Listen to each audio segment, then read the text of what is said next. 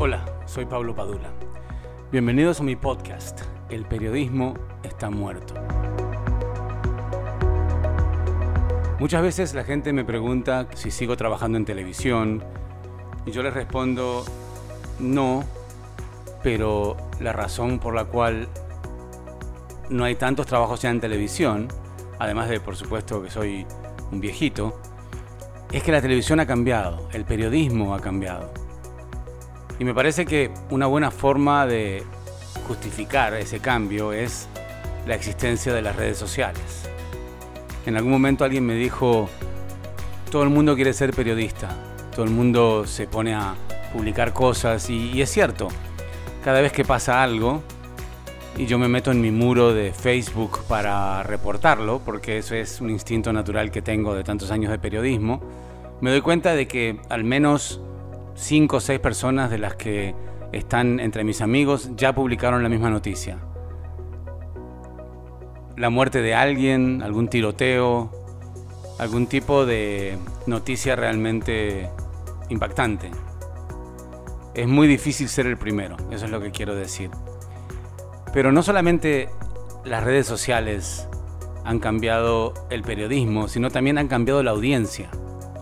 Es importante analizar cuál es la razón principal por la que ahora el periodismo viejo, el antiguo de investigación, de reportar las noticias, ya ha pasado a segundo plano.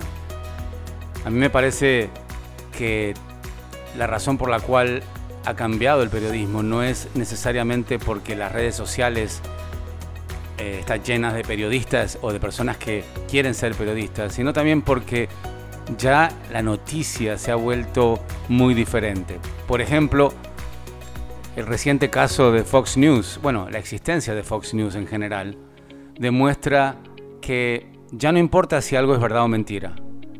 Ya no importa si la persona que está diciendo eh, la noticia frente a una cámara es periodista, es comentador, es eh, comediante o es una persona que simplemente luce bien en cámara y le gusta hablar y tiene un, don para eso. Ahora lo importante es lo que la gente quiere escuchar. El fenómeno de Fox lo explica perfectamente. Es una especie como de fenómeno em, que no solamente es culpa de Fox, sino también culpa de cómo el mundo ha ido avanzando y cómo muchas de las cosas que antes nos parecían raras ahora nos parecen normales Em, la división que existe en los Estados Unidos con respecto a la, ideología política, que fue muy, pero muy marcada eh, a partir de la aparición de Donald Trump en la arena política, ahora ya se nota también en las noticias. Yo me acuerdo que cuando trabajaba para Primer Impacto, algunas personas me decían, ah, pero eso es amarillismo, eso no es noticias. Inclusive colegas míos me han dicho que lo que hacía primer impacto no era noticias. Sin embargo, en esa época, estoy hablando de hace más de 20 años, primer impacto tenía más audiencia que el noticiero Univisión. ¿Y eso por qué? Porque a la gente le gustaba escuchar la noticia de la persona que le faltaba una pierna y corría maratón, eh, el que estaba poseído por los demonios, la persona eh, que mm, era muy pobre y fabricaba no sé, joyas con latas de, Coca-Cola. O sea, a la gente siempre le gustó eso, pero ahora que hay mucha más información en todos lados, en las redes sociales, en, o sea, por ejemplo, yo cuando me quiero enterar de una noticia, ya no prendo el televisor, igual que miles de personas. Yo me meto en Twitter o me meto en Facebook y ahí está todo. Está casi automáticamente. Vivimos en una época en la que todos somos potencialmente reporteros de noticias, donde cualquier cosa que pase hay alguien con un teléfono grabando, mostrando, que luego dice, bueno, lo voy a poner en mi cuenta de Instagram o de Facebook o de Twitter y va a ser viral, bueno, de TikTok también. Y es verdad, hay personas que del día a la mañana hicieron un solo video de algo extraordinario y a los dos días tienen medio millón de seguidores. Y está bien, está bien que haya cambiado el periodismo. En mi opinión, el periodismo que estudié en la universidad está muerto completamente. Yo no sé qué están haciendo las universidades o las escuelas de periodismo en este momento para poder eh, estar al día con este tipo de cambios. Pero estoy seguro de que si no hacen nada, la profesión que tanto amé y que tanto amo y que me ha, dado muchas satisfacciones y me ha permitido recorrer el mundo, eh, definitivamente habría que simplemente cambiarle el nombre y llamarlo de otra manera, no sé cuál. El periodismo que eh, antes la gente veía porque buscaba la verdad, ya ahora no existe, porque la verdad es muy relativa, porque la verdad ahora se identifica con lo que uno quiere escuchar, no necesariamente con lo que eh, el periodista que le está dando la noticia le transmite. Em, el caso típico de esta situación es que una persona que mira Fox News em, difícilmente vaya a mirar CNN o CBS, porque sabe que ahí lo van a atacar ideológicamente, le van a hacer ver cosas que no quiere ver y se va a sentir mal. Entonces es como una especie del periodismo de las emociones.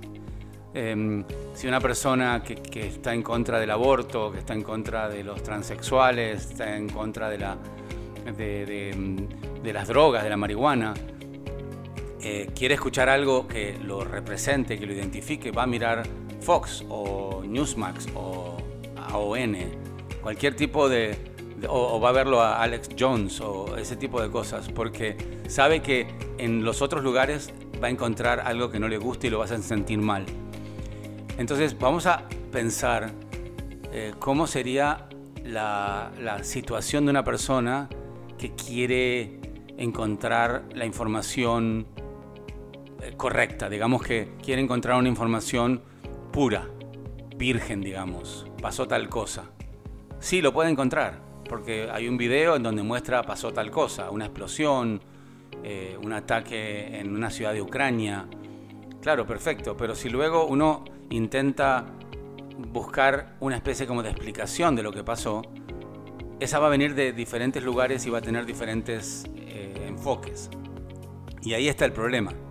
Yo conozco personas que me dicen yo prefiero no escuchar las noticias porque es deprimente, porque me parece algo que no tiene sentido, eh, me, amarga, me pone de mal humor. Y lo entiendo perfectamente bien. Creo que esa es una de las, eh, de las virtudes que tiene el ser humano de poder simplemente apagar las cosas y no escucharlas.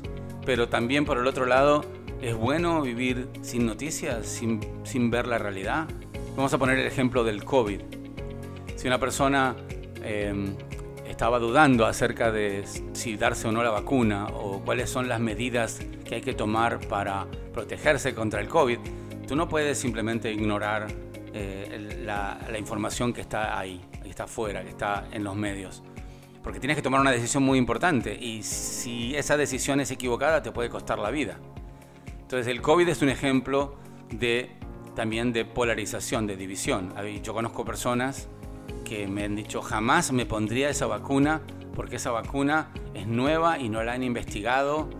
Y al final la historia, la, vida, las estadísticas demostraron que estaban equivocados, porque no solamente esa vacuna tenía muchos años desarrollándose, la, tecnología de esa vacuna, sino que además las personas con vacunas se han salvado la vida. Eh, la mayoría de las personas que murieron en la epidemia del COVID es personas mayores y personas que no se dieron la vacuna. Entonces, ¿cuál es el precio de la desinformación? La desinformación te puede matar. También te puede matar de los nervios la información. Pero entonces existe un balance que todos tenemos que buscar. Y ese balance no puede buscarse de una manera eh, caprichosa. Tenemos que saber qué es lo que queremos saber, vaya la redundancia.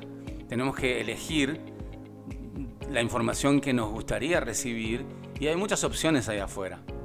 Pero la mayoría no son de periodistas. El periodista en sí ya no existe. El periodista que estudió, que fue a la universidad, que aprendió a ser imparcial, que aprendió a transmitir una noticia de la forma más pura posible, ya ese no existe. Ahora eh, es difícil saber quién es periodista y quién no. Es difícil saber qué es verdad y qué es no. Entonces, lo que voy a hacer en este podcast a partir de ahora es hablar con periodistas, con personas de los medios, con gente que sabe em, sobre este tema y que ellos den su punto de vista y al final todos lleguemos a la conclusión de cuál es el mejor lugar para conseguir la noticia. Dónde vamos a nutrirnos de información que nos permita vivir una vida mejor. Así como de la misma manera que vamos a, Google a buscar eh, una receta o vamos a buscar eh, algo, un, medicamento o cómo destapar una cañería o no sé cómo arreglar el carro, también deberíamos eh, tener la capacidad de encontrar esa, eh, esa avenida donde podemos caminar y que lo que esté alrededor nuestro sean noticias de verdad, que nosotros podamos sacar nuestras propias conclusiones y no llegar a un lugar en donde nos atormentan con teorías, con, con conspiraciones. Eh, aunque sí, hay personas que le encanta eso y las he visto para tirar al techo. O sea, he tenido conversaciones con personas en las que simplemente tuve que cerrar la boca y decir, listo, yo no puedo hablar acá porque si hablo arde Troya. Pero eso está bien, bueno, cada uno tiene su estilo. Yo soy muy opinionado, digamos. Eh, pero bueno, eh, la premisa de mi show va a ser, de mi podcast, va a ser encontrar la verdad y celebrar la muerte del periodismo. ¿sí? Porque obviamente se murió eh, se murió hace mucho tiempo y recién ahora nos estamos dando cuenta, pero deberíamos darle un buen, eh, un buen sepelio, ¿no? Que, que descanse en paz y encontrar la razón por la cual ahora deberíamos nombrar esta nueva tendencia, esta nueva versión de lo que es el periodismo. Así que bueno, hasta la próxima, habrá invitados, vamos a hacer el programa más entretenido posible les agradezco mucho por su sintonía. Esto ha sido El Periodismo ha muerto y yo soy Pablo Padula.